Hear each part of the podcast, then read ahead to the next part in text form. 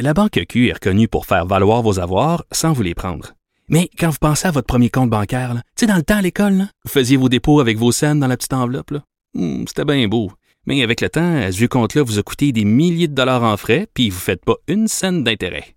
Avec la Banque Q, vous obtenez des intérêts élevés et aucun frais sur vos services bancaires courants. Autrement dit, ça fait pas mal plus de scènes dans votre enveloppe, ça. Banque Q, faites valoir vos avoirs. Visitez banqueq.ca pour en savoir plus. Cube Radio.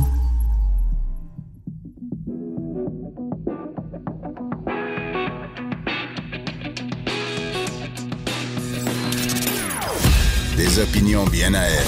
Sophie Durocher. Son franc-parler ne laisse personne indifférent. On n'est pas obligé d'être d'accord. Bonjour tout le monde, c'est Sophie Durocher. On est le mercredi 15 janvier 2020 et vous le savez, si vous êtes un habitué de l'émission, je commence habituellement mon premier segment dans l'émission. C'est une forme d'éditorial qui s'intitule Ben voyons donc. Mais ces trois mots-là ne sont pas suffisants ce midi pour décrire l'indignation que je ressens et que je suis sûre que vous ressentez vous aussi concernant l'histoire du membre de la famille de la fillette martyre de Granby, celle qui est morte de ses sévices euh, physiques l'année dernière. Ça a été l'histoire la plus troublante et la plus déprimante et la plus décourageante et la plus scandaleuse de, euh, de l'année 2019. Et là, on en apprend plus sur l'autre membre de sa famille. Je sais que dans le journal de ce matin, on parle de son petit frère, mais je pour protéger l'identité, on n'est pas censé dire le sexe de l'enfant. Je comprends pas très bien pourquoi. Mais bon, appelons-le X. Et c'est grâce au travail du journal, en fait, parce que le journal a fait une requête pour qu'on ait accès au dossier euh, du juge qui s'est prononcé dans cette cause-là, qu'on en apprend un peu plus sur les sévices qui ont été infligés à cet enfant qu'on appelle X. Les extraits la décision du juge donne froid dans le dos, font dresser les poils sur les avant-bras, dresser les cheveux sur la tête. À cinq ans, il est déjà un écorché de la vie. Il a un parcours de vie accablant, traumatisant. Des, une liste de sévices qui donne envie de vomir, des douches froides au visage, du tape, de l'adhésif sur la bouche. Il est attaché à son lit avec une ceinture. Il se fait tirer les cheveux tellement par son père et sa belle-mère qu'il y a des endroits sur sa tête où il y a des trous. On lui a tellement tiré les cheveux, ce petit bout de chou-là, qu'il y a des endroits où il y a des plaques de cheveux manquantes sur sa tête. Et ce qui est terrible dans, ce, dans cette décision du juge, je vais donner son nom, Marc Gervais, un homme formidable parce qu'il dénonce les failles, les défaillances incroyable de la DPJ. Déjà l'année dernière, on le savait qu'il y avait des défaillances de la DPJ concernant la petite fille martyre de Granby. Mais pouvez-vous imaginer que travailleuse, une intervenante sociale qui devait c'est l'intervenante sociale, c'est la personne qu'on désigne nous comme société pour prendre soin de ces enfants-là vulnérables? Entre mai et octobre 2018, elle a jamais rencontré cet enfant-là, l'enfant qu'on appelle X. Elle ne l'a jamais rencontré. Elle ne l'a jamais visité son milieu de vie. Donc, collectivement, on a failli à la petite fille de Granby, on a failli à cet autre membre de sa famille, on a laissé ces enfants-là entre les mains de personnes qui ont abusé d'eux physiquement, et la DPJ, pendant ce temps-là, se tournait les pouces. C'est, je peux pas vous dire à quel point je suis traumatisée par ce que je lis euh, dans les journaux ce matin. Comment peut-on accepter comme société qu'on ait failli à la tâche collectivement? Parce qu'en plus, on parlera pas du Sius de l'Estrie, hein? Je veux dire, ces gens-là ont fermé les yeux, ont abandonné des enfants, des enfants de la société québécoise qui se sont fait excusez-moi, tapés sur la gueule par leur père, par leur belle-mère. C'est inacceptable. Et l'année dernière, en 2019, quand on a appris les détails de l'histoire de la petite fille martyre de Granby, on s'est tous dit collectivement, il faut plus jamais que ça se reproduise. je veux bien. Puis c'est pour ça qu'il y a la commission euh, de la sainte Régine Laurent. Et j'espère qu'elle va arriver à faire bouger les choses. Mais quand on lit ce genre de détails, écoutez, l'enfant en question, X, placé dans une, dans une famille d'accueil et à un moment donné renverse une tasse de café et regarde la dame chez qui il est accueilli en lui disant Est-ce que tu vas me taper dessus? Parce que c'est la, c'est la seule chose qu'il a connue toute sa vie. Que quand il faisait une bêtise ou quand il faisait un geste maladroit, il était puni physiquement. Je suis sans mots devant cette histoire-là. Je trouve ça. Je trouve que c'est un échec, c'est une faillite des, des garde-fous qu'on s'est donnés au Québec pour empêcher que ces choses-là se produisent. Et la DPJ, vraiment. Puis, est-ce qu'on peut blâmer les gens de la DPJ qui sont débordés? Il y a un tel taux de roulement à la DPJ, à la Direction de la protection de la jeunesse. C'est un job qui est tellement difficile.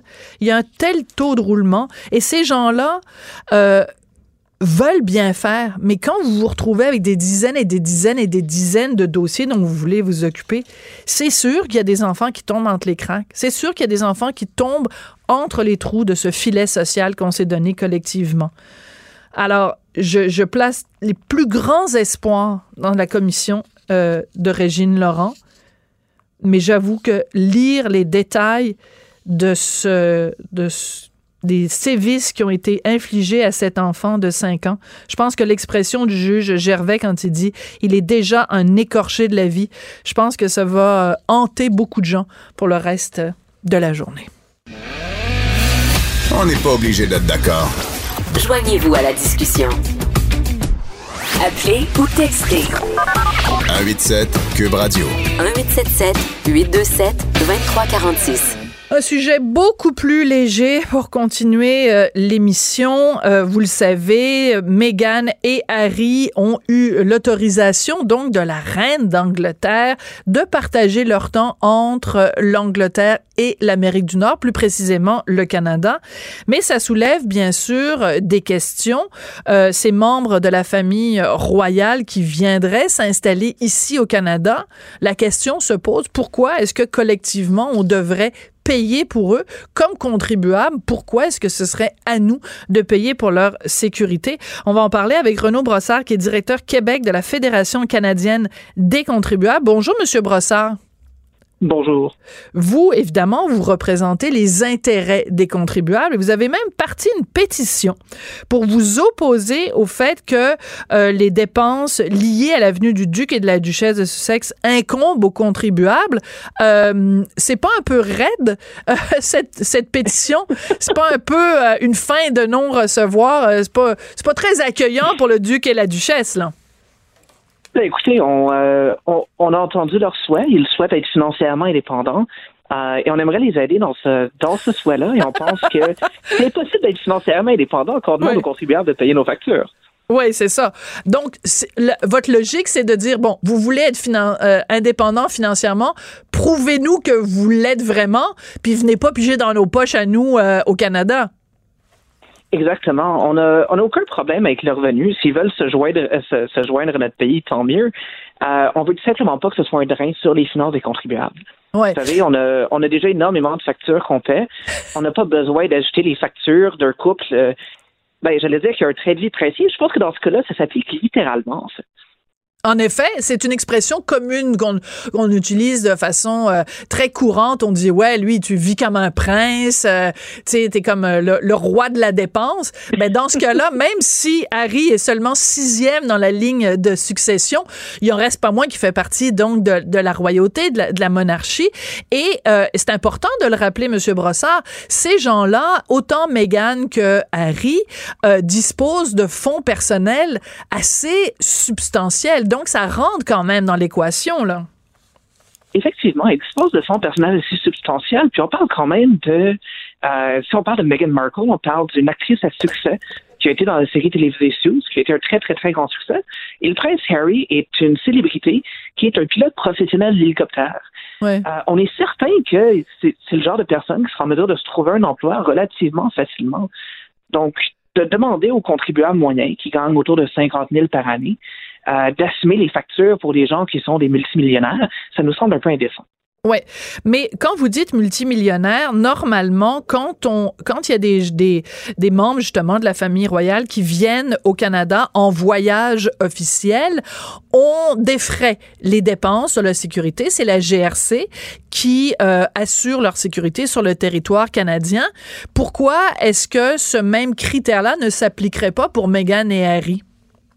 Je vous dirais, on voit une grande différence entre une visite de quelques jours et euh, un déménagement 365 jours par année, 7 jours sur 7, 24 heures sur 24. Euh, la différence de coût entre les deux est énorme. Mhm. Euh, certains des chiffres qui avaient été avancés au niveau des, euh, des coûts de sécurité seraient de l'ordre de 10 millions par année. Je peux me permettre de me prêter un calcul rapide. Ouais. Le contribuable moyen gagne autour de 50 000 par an. Son impôt fédéral, c'est autour de 7 500 par an. Pour assumer une dépense de 10 millions de dollars par année, il faudrait prendre l'ensemble de l'impôt fédéral payé par plus de 1300 Canadiens. Ah, c'est un Alors, bon on- calcul, ça. 1300 Canadiens qui, donc, pa- passeraient toute leur année à travailler fort pour envoyer leurs impôts juste pour assurer la sécurité de, de, de Meghan et Harry. En même temps, quelqu'un pourrait vous dire, euh, Monsieur Brossard, 1300 Canadiens, on est rendu combien euh, de, on est euh, 60 millions euh, au Canada, on est rendu combien de contribuables? Euh, 30 on est 38 millions. Euh, les contribuables, les gens, les gens qui font des rapports d'impôts, c'est peut-être autour de 25 millions. Pourquoi Euh, j'ai dit par 60? contre- Je me suis trompée de pays. Oui, c'est le Royaume-Uni, ça. Oui, c'est Euh, ça. Donc, 38 millions de Canadiens, mais là-dessus, tous ne sont pas évidemment des contribuables qui payent des impôts parce qu'il y a des personnes plus âgées, des personnes plus jeunes. Donc, il y a, il y a combien Mhm. de contribuables vraiment qui payent leur impôt chaque année? C'est entre 25 et 30 millions. J'ai pas le, le chiffre exact avec moi, malheureusement. Euh, par contre, je vous dirais, on parle quand même des économies de 1300 personnes qui servent à ça. Euh, on pense que c'est un gaspillage. On croit qu'il y a d'autres priorités au Canada euh, que de, euh, de donner 10 millions pour aider, encore une fois, un couple princier euh, à s'établir ici parce qu'ils ont fait un choix personnel de vouloir s'établir ici. Oui. Alors, c'est intéressant parce que, bon, moi, j'avais prévu euh, de vous parler euh, quand j'ai vu euh, ce matin que vous faisiez circuler une pétition. Et comme par hasard, aujourd'hui sort un sondage qui est un sondage Angus Reid qui nous révèle que près des trois quarts des Canadiens ne veulent rien savoir de payer pour les coûts associés au séjour au Canada du prince Harry et de son épouse Meghan Markle. Ça va tout à fait dans votre sens, ça. Effectivement, et on n'est pas surpris. Je vous dirais, euh, le support à la monarchie est beaucoup plus mitigé. Par contre, le support aux finances de la monarchie est pas mal différent. Ouais. Euh, et c'est ce qu'on voit avec ce sondage-là. Les, euh, c'est- pas nécessairement un désaveu ou un aveu de la monarchie. Je pense que c'est encore très mitigé. Mais les, les gens veulent pas avoir à payer les factures d'un couple princier, justement. Oui. Alors, donc, ça, ça- dit autrement, c'est on les trouve bien beaux. Tu sais, elle est belle comme un cœur, Meghan Markle. Harry est pas pire non plus. On les trouve bien sympathiques, mais euh, on n'est pas prêt à payer pour. Exact. J'aurais pas pu mieux dire. qui qui restent donc chez eux, comme je l'ai dit dans mon blog, euh, dans mon blog cette semaine? Alors, pour être plus précis, ce sondage-là dit que, eh, écoutez, c'est énorme, là, 73 des Canadiens veulent rien savoir de payer la note. Alors, ce qui complique un peu les choses, c'est que il y a un journal euh, britannique, le Evening Standard, qui affirme de source sûre que Justin Trudeau a parlé à la reine d'Angleterre et qu'il l'a assuré que si Harry et Meghan venaient au Canada, que le Canada allait allègrement payer pour les dépenses. On apprend euh, dans les journaux ce matin que finalement l'information serait fausse. Euh, c'est des gens dans l'entourage de Justin Trudeau qui disent non, non, non, cette promesse-là n'a jamais été faite. euh, à, la reine d'Angleterre. Est-ce que vous pensez, vous, que ce sondage-là dont on vient de parler, votre pétition à la Fédération des, contribuables, que ça pourrait influencer Justin Trudeau ou il va prendre tout ça puis il va rejeter ça du revers de la main? Oh, certainement. On est certain que ça peut l'influencer. Vous savez, euh, euh, une des bonnes choses des politiciens euh, dans, dans certains dans certains cas, c'est que leur une partie de leur job, ils passent à travailler pour être élus. Et je pense qu'avec un taux de soutien de 75% euh, derrière justement le, le principe de notre pétition, euh, on pense que oui, ça va faire euh, ça va faire pencher la balance. Je pense aussi que plus les Canadiens s'expriment, que ce soit euh, oui dans les sondages, oui dans les médias, mais aussi en signant notre pétition, euh, en laissant des commentaires sur Facebook, en, en envoyant Ouais. des, euh, des courriels à leurs élus, euh, ça va permettre de faire pencher la balance et de s'assurer que ce ne soit pas une dépense que les contribuables canadiens aient à assumer. Ah, ça, c'est intéressant. Donc, on peut évidemment, si on le souhaite, signer votre pétition, mais écrire à nos élus, à notre député euh, fédéral, pour lui dire, euh, Mhm. hey, mets de la pression en chambre pour pas qu'on ait à payer ça. C'est aussi une, une, une option qu'on peut avoir. C'est intéressant, ça, comme avenue. Effectivement, ben c'est tout. L'important est que les élus fédéraux entendent le message que leur envoient les Canadiens. Ouais. Euh, c'est bien beau un sondage, oui, ça a un effet. Par contre, il n'y a rien qui est plus efficace qu'une interaction directe de la part d'un Canadien ou de, de la part d'un citoyen, en fait, euh, envers leurs élus. Oui. Euh, Est-ce que vous avez fait le calcul, parce que vous avez fait le calcul, donc, euh, si ça coûte euh, 10 millions, en effet, pour leur sécurité. Moi, le chiffre, que j'avais entendu, c'était 1,7, mais bon, rendu là, on fait juste rajouter une coupe de zéro. Là, on sait que c'est très cher. Est-ce que vous avez fait le calcul de ce qu'on pourrait faire avec cet argent-là? Euh, par exemple, si cet argent-là était injecté dans le système, euh, euh, de, dans le système euh, de santé, ou enfin, bon, l'éducation, évidemment, c'est de, de compétences euh, provinciales, la santé aussi, mais ce que je veux dire, c'est que, ben, a, y a deux paliers pour quand on parle de la santé, mais est-ce que vous avez calculé, par exemple, je sais pas, le, euh, kilométrage de route qu'on pourrait réparer, parce qu'on sait que l'état de nos routes, c'est un petit peu de la chenoute, mais euh, on pourrait peut-être mettre autre chose que du silipoti dans, dans nos routes avec cet argent-là, parce que comme ça, rouler carrosse, ça, ça roulerait mieux euh, sur les routes du Canada. Je vous dirais, on n'a pas vérifié ça. Par Ouais. contre, considérant que le gouvernement fédéral a un déficit de 26 milliards cette année, euh, on sait que 10 millions, c'est peut-être pas beaucoup, mais ça aiderait peut-être à réduire ce chiffre-là un petit peu. 26 milliards, Monsieur Brossard. C'est Il faut, ça un prend le temps. Ça prend le temps. Non, mais c'est parce que vous, vous travaillez pour la Fédération des contribuables, puis c'est un chiffre qu'on devrait se répéter tous les jours. Mhm. C'est pour Oui, se rappeler. C'est, je veux dire, c'est, on est en train de creuser notre trou. Donc, euh, on, on devrait être normalement dans une période où on se serre la ceinture, où on fait attention à nos dépenses. C'est pas vraiment le moment de commencer à, à dépenser des millions pour euh, la sécurité de deux enfants gâtés. Oups, je voulais pas le dire, mais c'est sorti tout seul.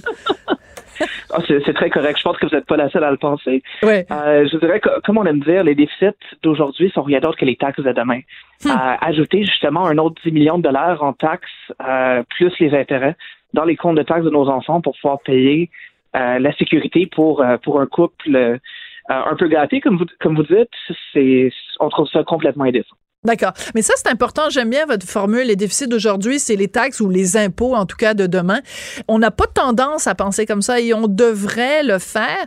C'est-à-dire que euh, c'est c'est le fun d'être avec euh, Justin, Justin carte de crédit, là, Justin Mastercard euh, Trudeau, euh, de mettre tout ça sur, euh, sur, la, sur la marge ou sur la carte. Mais ça signifie que nos enfants et nos petits-enfants vont voir leur taux d'imposition euh, augmenter pour pouvoir se payer tous ces petits, ces petits cossins-là là, qu'on a le goût de se payer aujourd'hui?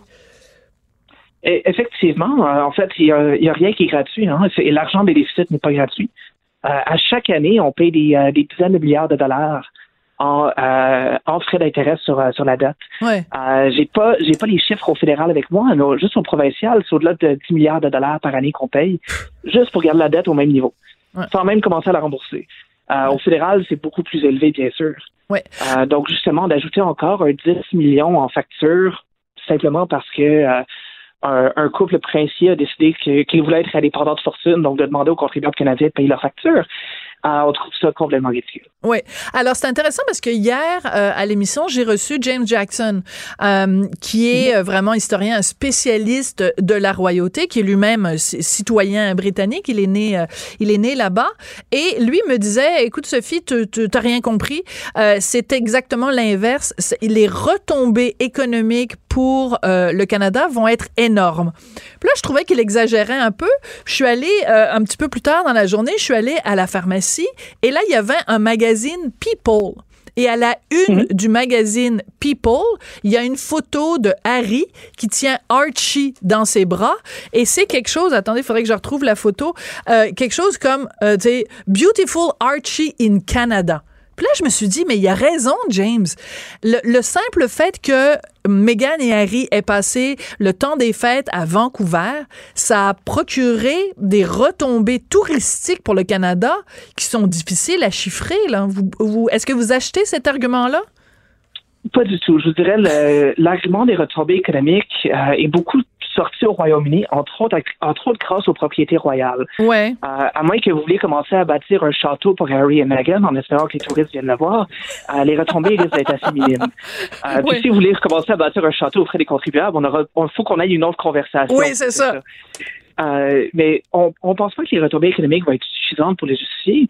Et l'autre point, euh, on parle encore une fois d'un d'un couple euh, qui a un, un pilote d'hélicoptère et une, euh, une actrice à succès.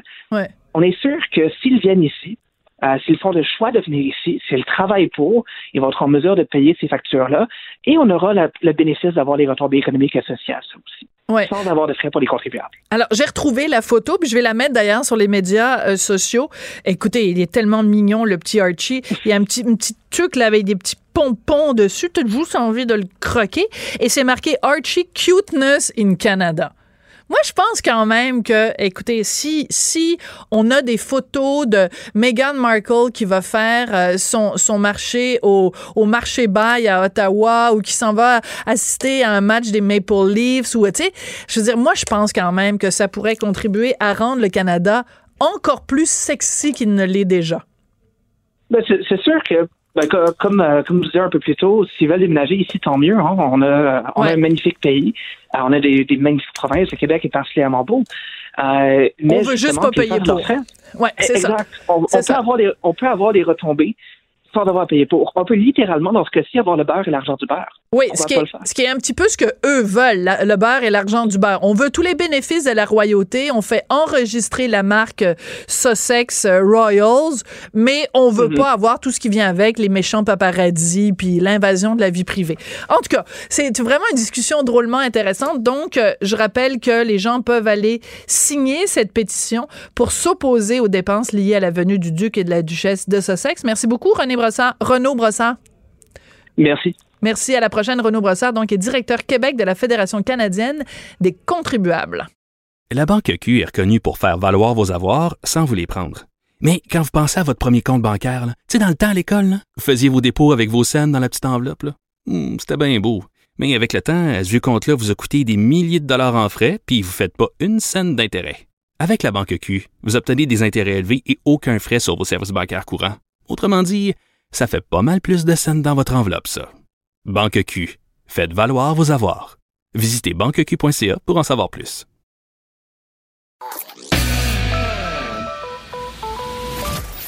Cette dernière chronique fait jaser? Écoutez pourquoi. On n'est pas obligé d'être d'accord. Cube Radio. Et là, là, là, là, là, là. L'année dernière, Denise Bombardier a été impliquée dans quoi? Deux, trois, quatre controverses. Et en 2020, écoutez, on est juste rendu le 15 janvier, puis déjà, elle en est à sa deuxième controverse, ma chère amie Denise. Euh, donc, elle a écrit euh, en fin de semaine un texte, euh, à être à la mode, dans lequel il y avait un paragraphe qui était consacré aux gens tatoués.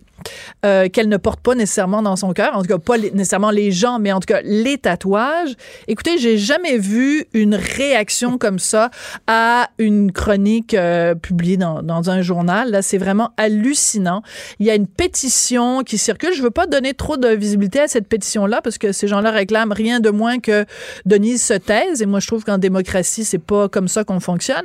Mais il y a plein de gens tatoués qui ont été euh, interpellés par la chronique de Denise. Alors moi, je veux leur donner la parole pour qu'ils nous expliquent euh, pourquoi ils se sont sentis euh, attaqués. Alors il y a Master Bugarici qui est évidemment un collègue ici, chroniqueur, euh, panéliste pour les têtes enflées. Master, bonjour. Salut. Et Felipe Del Pozo, qui est en studio avec nous, qui est relationniste de presse. Et euh, en 2016-2017, il avait parti ce projet absolument fabuleux, euh, Tous ancrés, où c'est une personnalité connue qui était elle-même tatouée, qui euh, disait, ben écoutez, euh, c'est correct, on est tatoué et puis on n'est pas des, des fous furieux. Alors, on va partir le débat tout de suite. Felipe, je vais commencer euh, avec toi. Sí, hola. Hola, ¿qué tal? Muy bien. Alors, toi, tu as lu la critique, la chronique, pardon, de Denise. Est-ce que tu étais collé au plafond, grimpé dans les rideaux? Oui et non. Dans Ok. le sens que pour moi, Denise, c'est pratiquement normal qu'elle réagisse ainsi. pour moi qu'il est rendu un personnage. Ce que, même, ce que même si je la respecte beaucoup, je respecte l'auteur aussi et je respecte la personne qui parfois prend des positions très fermes, exemple avec l'auteur en France actuellement. Gabriel Masneff. Donc ouais. ça, c'est fantastique. D'autres fois, elle dérape. Ouais. Pour le mieux pour, ou pour le pire, mais elle dérape. Actuellement, qu'elle a dérapé parce qu'elle généralise et il frappe fort, trop fort, je crois. Moi, ce matin, j'ai plutôt réagi à ton texte. Ah, OK. à ton texte, pour Ouais. ça. C'est pour ça que je, je pense que c'est important, parce que je pense que ton texte ce matin, tu disais que les réponses, c'est que les gens qui ont répondu à Denise, en général évidemment, l'ont fait de manière très infantile, très bébé lala peut-être. Oui. Alors, juste pour ça. spécifier, ça te dérange pas, Oui, sûr. parce que c'est pas tout le monde qui est au courant. J'ai écrit un blog qui s'intitule, je pense, soit Denise Bombardier contre les tatoués ou les tatoués contre Denise Bombardier. Un blog dans lequel je, je, je, je trouve un peu étrange que des gens soient allés jusqu'à se faire tatouer le visage de Denise sur le corps. Et il y a même des gens qui se sont fait tatouer un hashtag, donc un mot-clic, qui est ta gueule Denise. Moi, personnellement, ça me choque. Toi, Master, est-ce que tu vas aller jusqu'à te faire tatouer le visage de Denise Bombardier sur le corps? Est-ce qu'il reste de la place? Est-ce qu'il reste de la place sur ton oui, corps, Master? Oui. Oui, en fait, il reste toujours de la place. Puis pour les gens qui sont pas tatoués puis qui hésitent à y aller, je veux dire d'emblée, c'est une drogue dure les tatous. C'est très difficile de se contenter de un tatou. Moi, ma, ma première réaction, Sophie, ça- ma première réaction pour vrai, je suis parti à rire. J'ai vraiment ri fort. Puis tu sais, j'ai- un respect pour donner. Je, je lis pas tout ce qu'elle écrit. Puis évidemment, oui, elle, elle brosse des trucs des fois. C'est plus le décalage. Moi, j'ai senti que Denis, je, je me demandais si elle avait pas écrit, écrit ça en fait, à la fin des années 60, début 70, ou quand tu te faisais faire un tatou, il fallait que tu aies pogné deux ans à Bordeaux ou à Partenay. C'est comme, il y a un décalage. Non, mais l'art du tatou est rendu à un niveau extrême, est rendu très loin. C'est rendu d'une qualité, tu sais, on peut avoir du portrait réaliste là, sur un bras, évidemment. Ouais. Je l'ai pris du côté léger. Je l'ai pris du côté où tu sais, c'est facile de faire des comparatifs, puis je peux t'en faire des boiteux. Je suis un spécialiste là-dedans. mais Je veux dire, quelqu'un qui prend pas ça. Non, mais tu sais, le fait de regretter et de penser qu'on se déshumanise, moi, je compare. C'est une prolongation de l'art. Moi, je compare ça aux vêtements. Si Denis se présente à tout le monde en parle avec un kit qui est archi-laid, ben, il va rester dans les annales, puis on va pouvoir le voir dans 20 ans, puis elle va-tu le regretter? Ben, je pense pas, parce qu'elle s'en fout. mais en général, les gens qui ont des tatous, c'est la même chose. OK, mais attends, fout, ta hein. comparaison est vraiment là, dans le ultra boiteux. Là. Un vêtement, Oui, tu l'enlèves. Tu rentres chez vous, après Ouais. tout le monde en parle, tu le jettes aux poubelles. Un tatouage, t'es pogné avec pour longtemps, à moins de te faire désancrer, mais c'est pas drôle. C'est compliqué, oui. Alors, je veux juste... Ben, C'est pour ça que je te disais, ça si elle est la, à la télévision avec, euh, tu sais, un, un grand forum, puis les gens peuvent la voir, c'est quelque chose qui reste dans le temps. C'est juste pour faire une comparaison avec le temps. OK, On dans peut le pas sens que... gestes aujourd'hui, euh, dans les, le sens qu'on va... les on va- images vont rester. Les images vont rester. Alors, ça. je veux juste lire certains extraits de la chronique de Denise pour que tout le monde soit sur la même page, comme on dit. Donc, euh, pensons à la mode du tatouage qui s'est répandue chez les jeunes aujourd'hui, adultes en instance de vieillir. Cette altération du corps de manière quasi irréversible a transformé des êtres en monstres, en personnages de mauvaises bandes dessinées, bref, en personnes déshumanisées. J'ai parlé à plusieurs personnes tatouées depuis euh, la chronique et je pense que c'est vraiment ces deux mots-là. Le mot monstre et le mot déshumanisé qui vous a choqué. Si je peux me permettre, il y a deux choses extrêmement importantes là-dessus. Si on fait un peu d'histoire, on, Oui. sait, qu'on sait qu'il y a plusieurs sociétés, que ce soit des tribus, que ce soit des gens en Amérique du Sud, en Océanie, qui, pour qui le tatouage est extrêmement important Mhm. et que ça a une valeur. Et surtout, le tatouage, ça démontre qui tu es. Donc ça... Mais on n'est pas en Papouasie, Non, mais on n'est pas veux- maori. Non, mais Puis, exactement. toi, tu travailles en relations publiques. T'es exactement. pas un guerrier maori dans le fin fond Non, du mais qu'est-ce que je dis? Pacifique. exactement? C'est pour ça que je dis que selon les sociétés, donc le Oui. tatouage est, est- est très bien vu. Maintenant, si l'on parle de ces termes-là, pour moi, un bandit à cravate, je peux seulement répondre ça. Un, Tu veux dire qu'un bandit à cravate est c'est pire? aussi un monstre, exactement, ou déshumanisé. Puis l'autre chose que j'ai voulu produire à l'époque avec Tout Sancré, justement, c'est qu'il y a des gens de partout dans la société qui sont tatoués maintenant. Ce n'est plus une mode. Je, parce que je crois que ça fait partie de la vie quotidienne maintenant. Ouais. Il y a autant quelqu'un au conseil de ville de la ville de Montréal qui est tatoué. Il y a des ministres, il y a des députés, il y a des athlètes, il y a des médecins, il y a de tout. Et ce sont des gens extrêmement intelligents, avec un discours aussi. Donc, pourquoi les attaquer comme ça? Donc, ce que tu reproches, en fait, à Denis, c'est de s'être arrêté au tatouage et de ne pas voir la personne, qui est exactement. derrière. C'est ça, parce que moi, les préjugés, c'est une des choses que j'essaie de combattre le plus possible en tant que personne et en tant que relationniste aussi. Ouais. Parce que j'adore prendre des défis, que j'adore relever des défis, de aller au-delà de l'image. OK. Master, tu sais que je t'aime d'amour? Oui, Moi Mais aussi, tu sais- te quiero mucho. Tu sais, tu sais aussi, parce que depuis que je te connais, j'ai eu quelques occasions de te le dire, j'ai ça des tatouages. Je trouve ça laid droit. à pu finir. Mais ça m'empêche pas de t'aimer d'amour. Puis toi aussi, Voilà. Philippe, Oui. je t'adore. Je vous adore, les gars. gens- Mais je trouve ça, moi, ça me fait, ça me fait mal. Oui, mais moi, ça me fait mal. Quand je vois quelqu'un avec vraiment plein de tatouages, là, premièrement, je vous vois, puis je, je, je sens l'aiguille rentrer dans votre chair, puis ça me fait mal. Physiquement, ça me fait mal. Puis en plus, je te le dis, Master, je t'aime d'amour. Je trouve pas ça beau. Je pourrais jamais coucher avec un homme qui est tatoué. Martineau, là, il se fait tatouer demain matin. C'est une cause de divorce. Il perd des points. Hey Sophie, tu me mets au défi, Sophie. Je veux dire, si, je sais pas.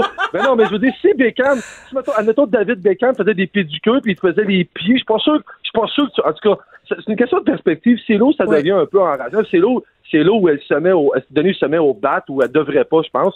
C'est premièrement, elle n'en a pas de tatou, c'est son jugement à elle. Tu sais, on est porteur de ce qu'on consomme. On est ce qu'on mange. Fait que ça me démontre juste que Denise est figée dans le temps puis elle n'a pas évolué. C'est correct qu'elle aime, qu'elle aime pas les tatous.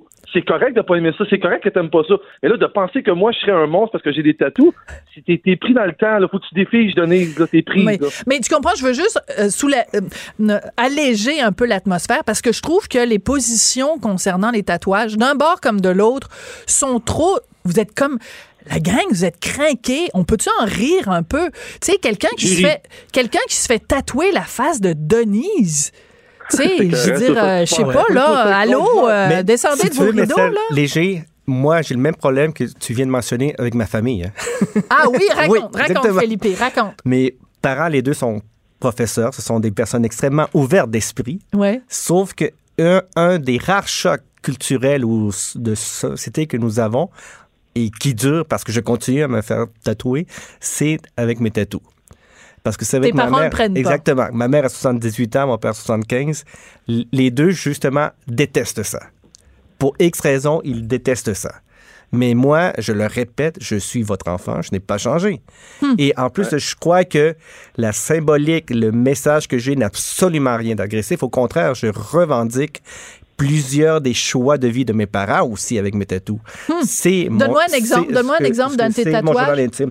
Ben, exemple, C'est ton simple. journal intime, Carrément. carrément. Oui, parce qu'en plus, maintenant, depuis que ma fille est née, qui a 6 ans, j'ai au moins une vingtaine de tatous qui sont directement inspirés par elle. Ben, Est-ce qu'elle s'appelle, par exemple, Alexina, Maria? oui. Ça, ce que ça, je l'ai fait qu'en reprenant des lettres, une, une lettre de ma grand-mère qui est décédée, Maria. J'ai seulement agrandi des, des lettres. Ah, ouais. L'autre chose, ma fille, Élise, que dans l'astrologie chinoise, et les serpents, moi, je suis un coq, et euh, la fleur protectrice mâle est la pivoine. Hmm. Donc, j'ai un tatou qui rassemble ça.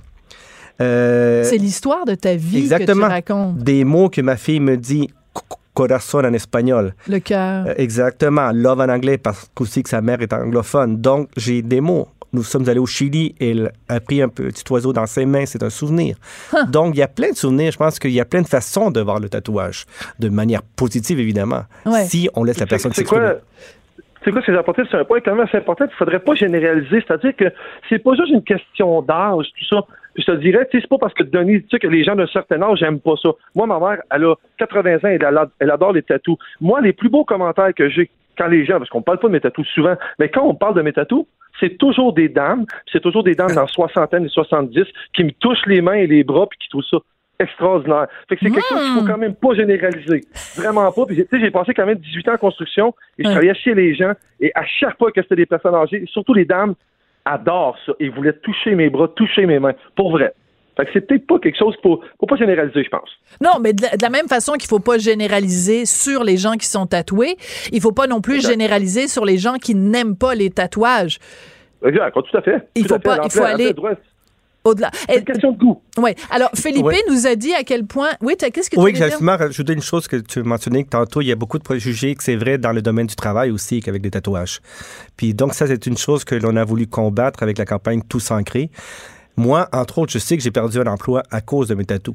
Tu me niaises-tu? Carrément, non, je sais très bien. Je pourrais même nommer que l'agence. Euh, J'avais que l'emploi, mais ils n'ont pas aimé mon look. Donc, moi, je sais que je suis quand même réaliste. Oui, si je vais à un certain endroit avec un décorum, c'est certain que je porte une chemise, que je suis quand même réaliste. D'accord, mais pourtant... Moi, je ne suis pas Catherine Dorion que si je vais à l'Assemblée, que je, je porte une chemise. ça ne sert à rien des fois, parce qu'il y a des combats, il y a des combats que j'abandonne. Ouais. Philippe, si un jour je vais en politique, Ouais. ça se peut que ça arrive. Si un jour je vais en politique, je me fais tatouer le cou avant de me présenter, promis. Mais, mais ça, c'est intéressant Ouais. parce que il y a, il y a les tatouages euh, sur le corps, puis il y a, ce- il y a donc euh, si tu portes les manches longues et tout ça que tu peux les cacher. Et il y a les mettons mettons ben, il est mort aujourd'hui mais Zombie Boy. Exact. Euh, donc le- mais vraiment son visage au complet puis lui au contraire, ça lui a permis de gagner Il a sa fait une vie. marque de commerce de ça Et il a su bien la développer parce qu'il a travaillé avec une agence de Montréal. Donc, il a fait des films, il a fait des vidéos, il a même fait des parfums, il a travaillé avec Lady Gaga. Sauf que ce gars-là, je l'ai rencontré un peu, c'est vrai qu'il avait une certaine peine intérieure.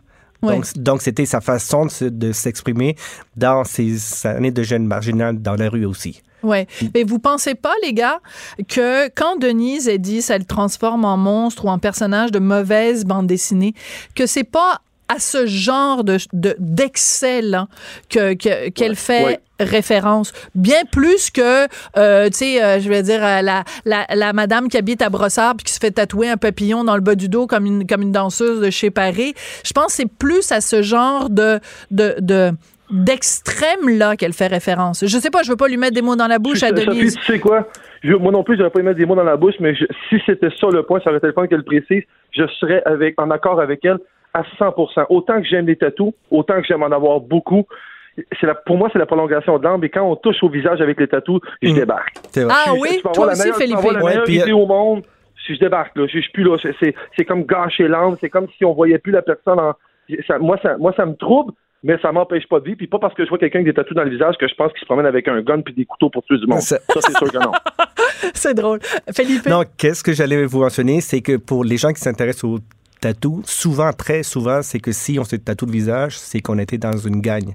On a tué quelqu'un aussi. Alors, donc, il y a une symbolique derrière les tatous, tout ça.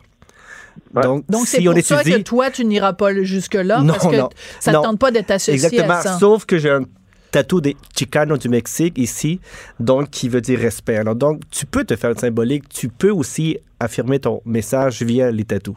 Mais les Chicanos, c'est- explique-nous, c'est quoi les Chicanos au Mexique? Tout simplement, ce sont les Latinos d'origine mexicaine qui sont nés soit au Texas que soit en. Californie. OK, mais c'est pas relié, mettons, à des gangs À de des rue, gangs, des non. trucs Non, comme non, ça. c'est juste, mais c'est un, marqueur identitaire. Exactement. Une façon Identitaire, de dire, oui. Que voici qui je suis, moi, Exactement. Philippe. Souvent que les gens qui ont des tatous ont une personnalité forte, donc c'est une autre façon pour eux de s'exprimer. Ouais. Euh, Master, toi, parle-moi un peu de tes euh, de tes tatouages. Je sais que bon, t'as évidemment euh, Bugarici sur les sur les sur les doigts là, mais euh, le- mettons le pour terminer là, le le tatouage dont toi tu es le plus fier, que tu voudrais montrer à Denise là pour la convaincre que c'est super trippant des tatouages. En fait, en fait, puis tu vas pouvoir éclater de rire. En fait, c'est sur mon bras gauche, il reste une, une place. En fait, mon bras gauche, c'est mon bras couture. C'est tout ce qui, Ah. tout ce qui représente mon côté euh, designer et tout ça. Et j'avais un plan de me faire faire un autoportrait de moi sur mon bras qu'on n'a pas terminé. c'est celui-là que je lui aurais montré. Mais en attendant, je lui montrerai mes mains parce que moi, je me fie à ma blonde puis à toutes ses amitiés. Ça a l'air que des mains tatouées d'hommes, c'est très sexy. Fait que je commencerai par mes Ah mains. bon, ça va là. Des mains sexy. Des mains Ouais, tatouées, ouais, des- elle trouve ça Des- sexy. ouais. Bon, Oui. ben écoutez, écoute, euh, peut-être que si euh, la prochaine fois que je te vois, tu me montres certains de tes tatouages, ça va peut-être réussir à me convaincre. Mais jusqu'ici, moi, c'est comme euh, j'ai beaucoup de difficultés avec ça. En tout cas, Martineau, il est prévenu, hein. Il sait que Et c'est- tes enfants, vos enfants? Ah, moi, j'ai prévenu, ben, j'ai un fils Ouais. et j'ai prévenu mon fils euh, que s'il se faisait tatouer, ben, avant 18 ans, parce qu'après, Ouais. à 18 ans, il fera bien ce qu'il voudra, que euh, il était déshérité et je lui ai glissé à l'oreille quel montant il hériterait si jamais euh, je devais euh, croquer demain matin. Je sais. je l'ai entendu, Je ça, je l'ai entendu celle-là. mais, euh, mais, mais la, la même chose, là, s'il se fait euh, euh, des piercings ou des trucs avant l'âge de 18 ans, je le déshérite. Je pense que ça l'a découragé. Jusqu'ici. Hey, les amis, ça a été vraiment très sympathique de, se, de se parler.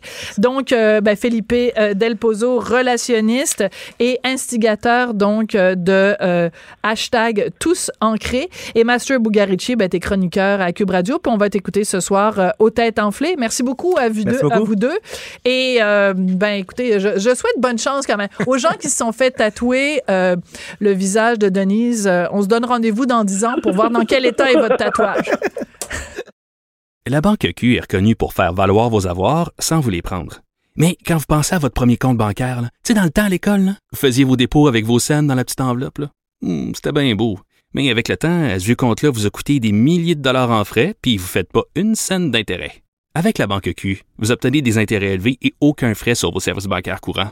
Autrement dit, ça fait pas mal plus de scènes dans votre enveloppe, ça. Banque Q. Faites valoir vos avoirs. Visitez banqueq.ca pour en savoir plus. Tout le monde a droit à son opinion. Elle requestionne, elle analyse, elle propose des solutions. Sophie Durocher. On n'est pas obligé d'être d'accord. Alors, c'est une nouvelle dans le journal de ce matin qui a fait beaucoup, beaucoup réagir et qui va faire sûrement réagir euh, toute la journée.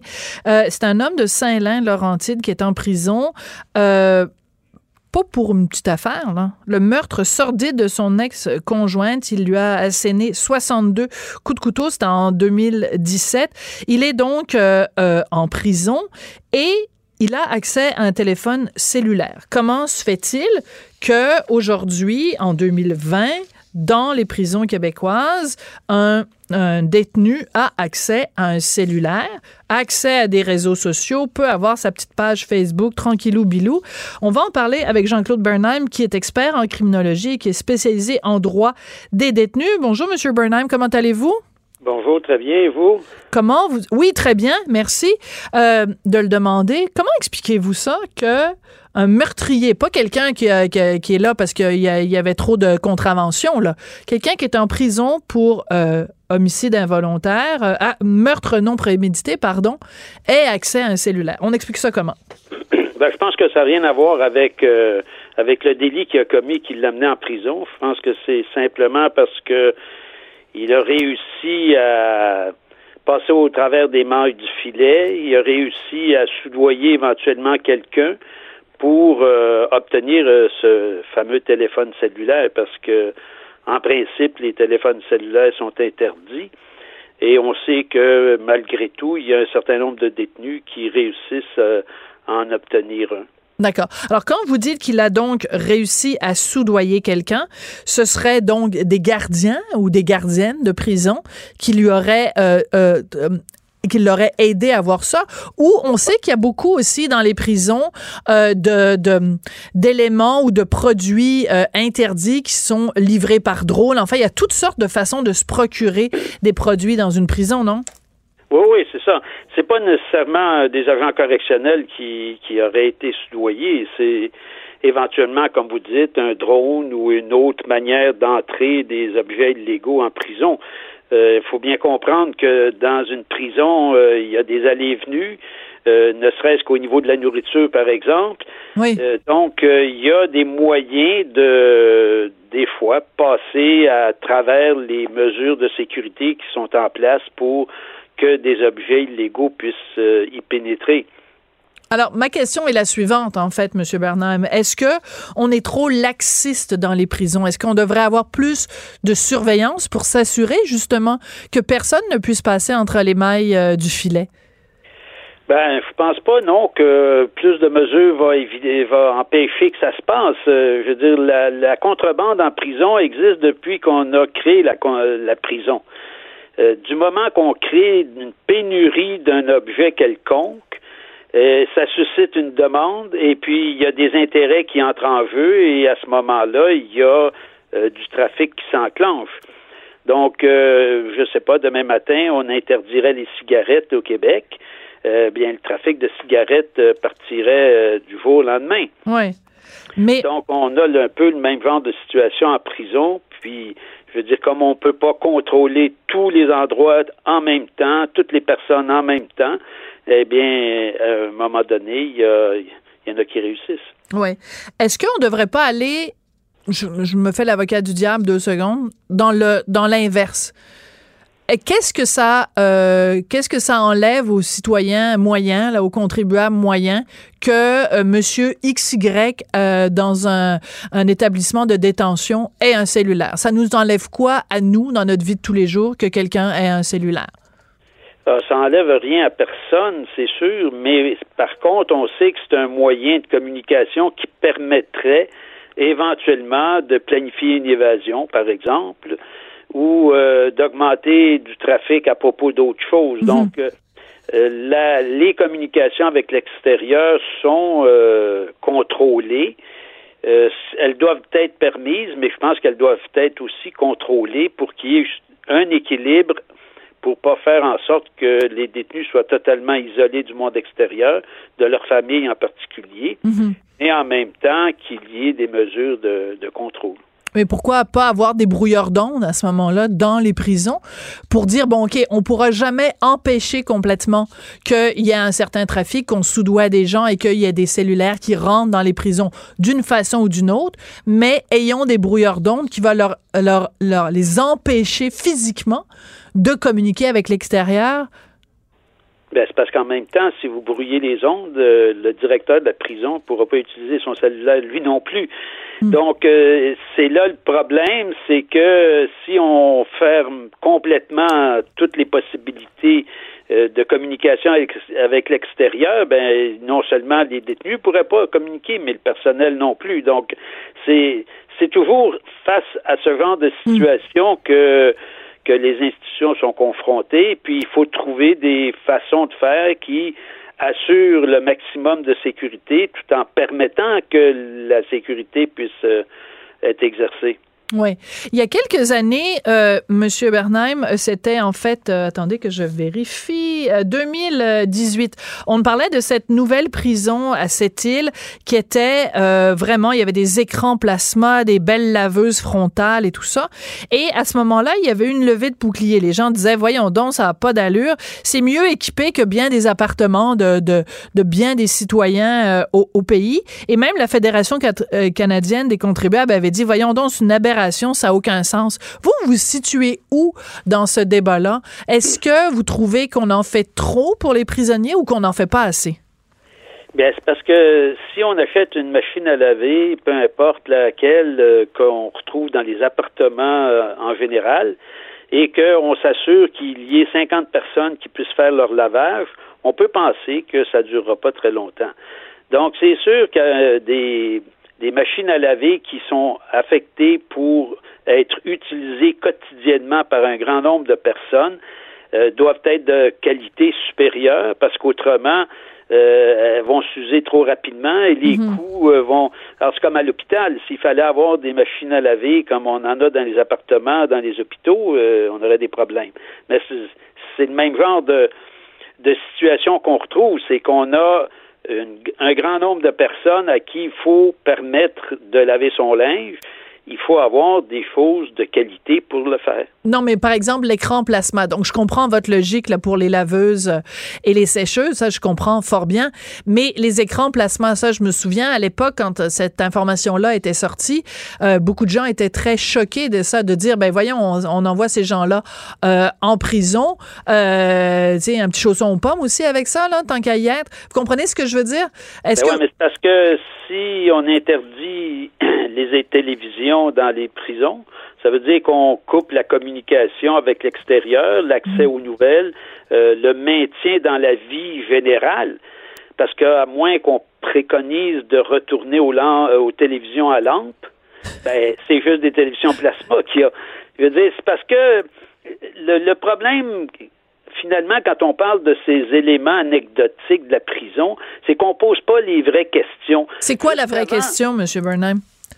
Ben, c'est le, le, le, disons, la publicité qui a été faite juste avant qu'on entre en onde, dans lequel il y a des animateurs qui discutent disant que ils n'ont pas d'amis qui sont en prison. Ben oui, c'est sûr qu'il n'y a pas d'amis en prison parce qu'il n'y a pas de médecin en prison. Et il y, a, ben, il y en a un qu'on connaît bien, mais à part ça, il n'y a pas de médecin en prison, il n'y a pas d'ingénieur, il n'y a pas de professionnel. Pourquoi? parce qu'il y a deux catégories de tribunaux. Il y a les tribunaux ordinaires pour les gens ordinaires sans pouvoir, et puis il y a les tribunaux professionnels qui sont des tribunaux en parallèle. Donc, il y a une justice pour les riches, une justice pour les pauvres. La justice pour les pauvres, mais à l'incarcérer, tandis que les autres donnent des amendes ou éventuellement suspendent l'exercice d'une profession? M- Monsieur Bébaoui de SNC Lavalin vient d'être condamné à 8 ans, 8 ans et demi euh, en prison. Je pense que Oui. dans ce cas-là, la justice des riches euh, a été aussi dure que la justice des pauvres. Monsieur Burnham, c'est tout le temps qu'on a. Je vous remercie d'être venu nous parler euh, aujourd'hui. Vous êtes expert en criminologie. C'est comme ça que se termine. On n'est pas obligé d'être d'accord. On se retrouve demain. Merci à Alexandre Moranville et Samuel Boulay-Grimard.